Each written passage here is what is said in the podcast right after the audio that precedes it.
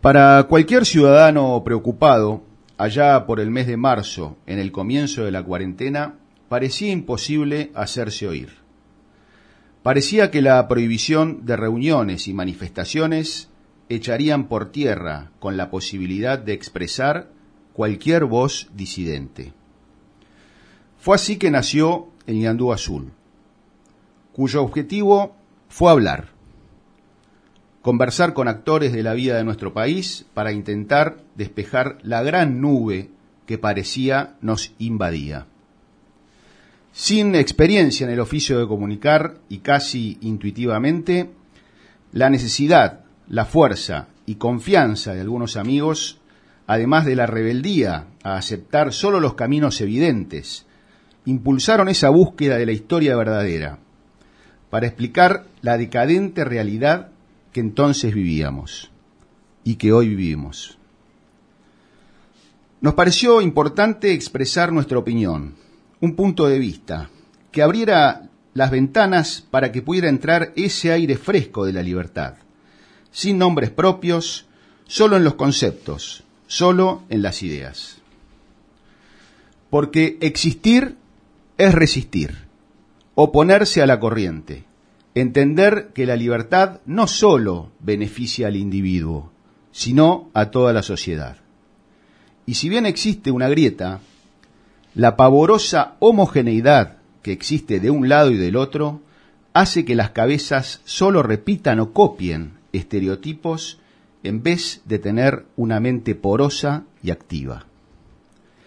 Vivir es sentirnos forzados a ejercer nuestra libertad. Y si no hacemos nada, es porque nosotros hemos decidido que así sea. Hemos decidido abandonarnos. Para no abandonarse, hay que formarse, hay que hacer un análisis crítico, despojado de fanatismo y de nombres propios, que nos permita entender las diferencias que existen entre el mundo libre y el socialismo, o el camino que conduce a él.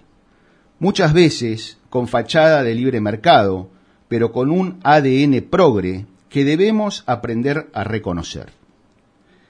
Cuando alguien defiende la inversión, pero no baja el gasto, desconfiemos. Que no nos vendan gato por liebre, que sepan que los reconocemos y que no los votamos con B corta y que sí los votamos con B larga.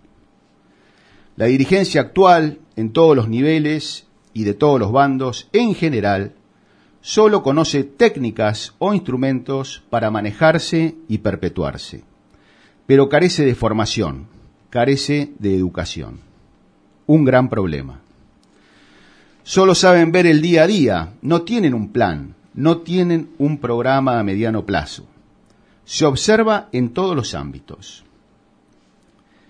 Hemos intentado que empecemos a sorprendernos, que empecemos a entender que la batalla es de cada uno, todos los días, porque la libertad hay que vigilarla y no subirse al tren del mal menor, resignando derechos, resignando futuro. No permitir que nadie tome nuestro lugar es un trabajo diario y para ello es necesario prepararse, estudiar. Hagámoslo.